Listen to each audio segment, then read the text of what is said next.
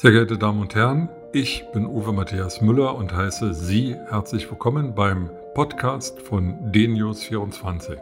Schauen Sie mit mir auf den Tag. Weitere aktuelle Informationen finden Sie auf der Nachrichtenseite dnews24.de und in den sozialen Medien unter dnews24 und dnews24 TV. Viel Spaß beim Hören. Die Bundesregierung hat die Reisewarnung für die Länder der Europäischen Union mit Wirkung von Beginn der nächsten Woche an aufgehoben. Für 160 andere Länder bleibt die Reisewarnung aufrechterhalten. Das heißt, wer in diese Länder reist, tut dies auf eigenes Risiko, denn nach Auffassung der Bundesregierung ist äh, die Sicherheit vor der Ansteckung mit dem Coronavirus Covid-19 in diesen 160 Ländern generell größer als in den EU-Staaten. Diese Nachricht kommt pünktlich mit dem Beginn der großen Ferien in einigen Bundesländern und löst natürlich in der Reisebranche hektische Aktivität und auch Besorgnis aus.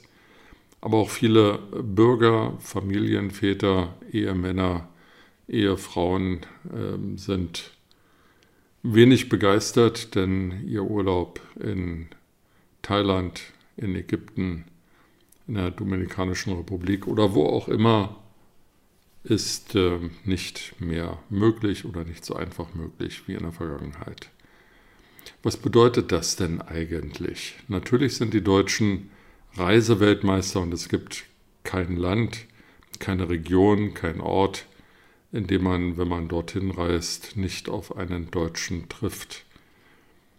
Es ist gut, dass die Deutschen sich die Welt ansehen und es ist gut, dass sie andere Menschen und andere Kulturen kennenlernen, wenn das denn so ist. Zum Beispiel in Ägypten handelt es sich häufig bei den Urlaubsressorts um streng abgeschirmte, zum Teil militärisch bewachte Gebäude und ähm, Einheiten, deren Verlassen äh, nicht ratsam ist, weil vor der Tür möglicherweise böse Buben mit Bomben in der Hand warten.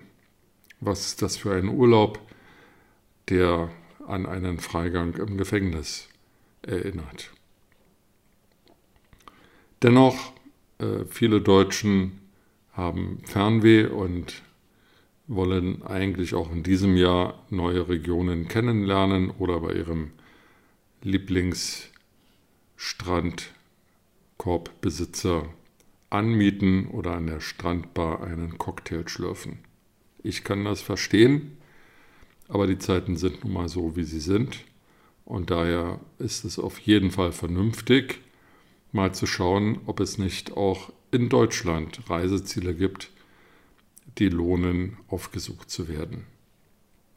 Denken wir zum Beispiel an die Nordseeküste nördlich von Husum. Zwischen Husum und Nibel kann man auf Deichen wunderbar spazieren gehen, vortrefflich speisen und die Ruhe genießen. Denken wir an die nord- und ostfriesischen Inseln, auf denen zum Teil äh, der Autoverkehr verboten ist, also man sich in eine Zeit zurückversetzt fühlen kann, in denen in der Kutschen und Fußgänger das Straßenbild beherrschten.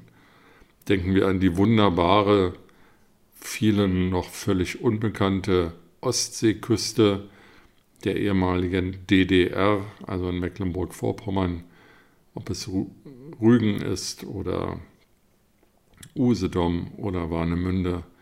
Das sind alles Regionen, in denen Ferienorte auf Besucher warten. Mit tollen Freizeitangeboten, mit viel Kultur. Denken wir an den Harz, ein Mittelgebirge, das äh, völlig unterschätzt ist. Ähm, und auch da gilt für den Wessi, der Ostharz ist besonders schön und hat wunderbare Orte wie Wernigerode, die toll restauriert sind und ähm, viel zum Ansehen bieten. Oder Goslar mit der alten Kaiserpfalz von Karl dem Großen.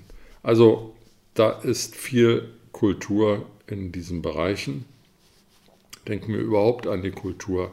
Da gibt es nicht nur Berlin mit seiner Museumsinsel, da gibt es auch Düsseldorf und Köln mit den Galerien, Hamburg mit der Miniaturworld, ähm, es gibt München mit den Pinakotheken, es gibt Bernried am Starnberger See mit dem Museum Buchheim, es gibt die tolle Museumslandschaft in Stuttgart und viele, viele kleine Museen, Schlösser, Burgen, die zum Teil privat geführt sind und die sich auf Gäste freuen.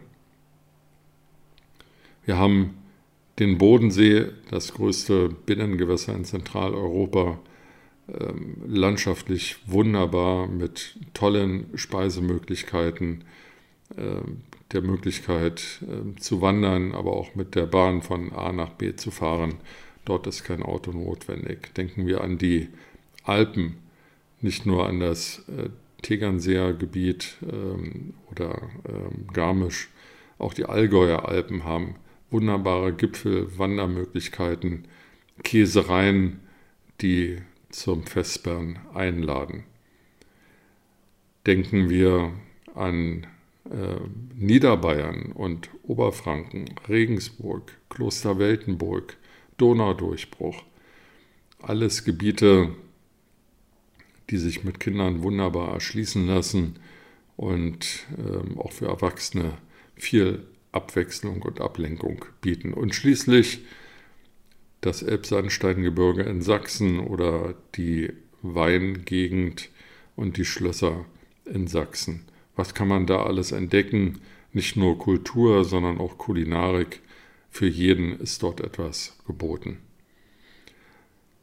Selbstverständlich werden äh, viele Gebiete in diesem Jahr voll sein und ähm, es wird manchmal schwierig sein, am passenden Ort oder am gewollten Ort zur gewünschten Zeit noch eine Unterbringung in Deutschland zu finden.